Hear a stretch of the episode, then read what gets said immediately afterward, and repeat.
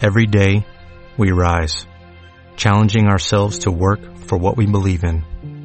At U.S. Border Patrol, protecting our borders is more than a job. It's a calling. Agents answer the call, working together to keep our country and communities safe. If you are ready for a new mission, join U.S. Border Patrol and go beyond. Learn more at cbp.gov/careers.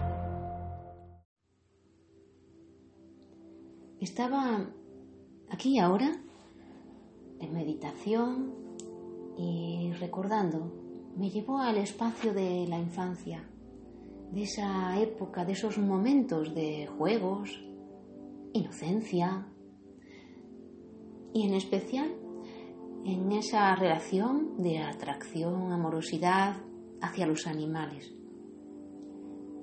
Tenía una relación más cercana con animales más domésticos, como era el perro, el gato. Y me venía un recuerdo concreto. Recuerdo una noche en la que apareció por casa, donde vivíamos en el campo, una gata negra. Venía con una herida en la cabeza. La estuve cuidando, dándole de comer. Ella se quedaba fuera, escondidas en un lugar, porque no querían tampoco en casa que las metiera dentro.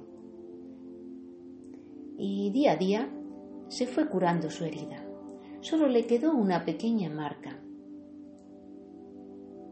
Y a esta gata, en esa relación que creamos entre ambas, le puse de nombre Negra.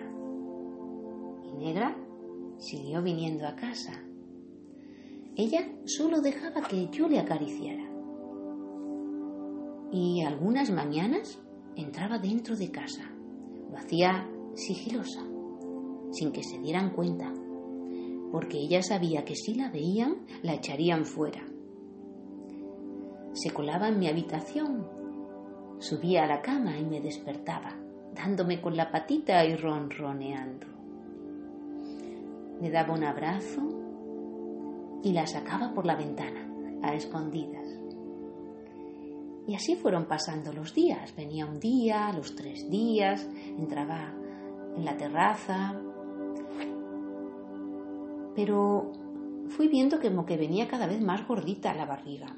Entonces mi madre me dijo, pues eso es que va a traer gatitos no se te ocurra meter ninguno en casa.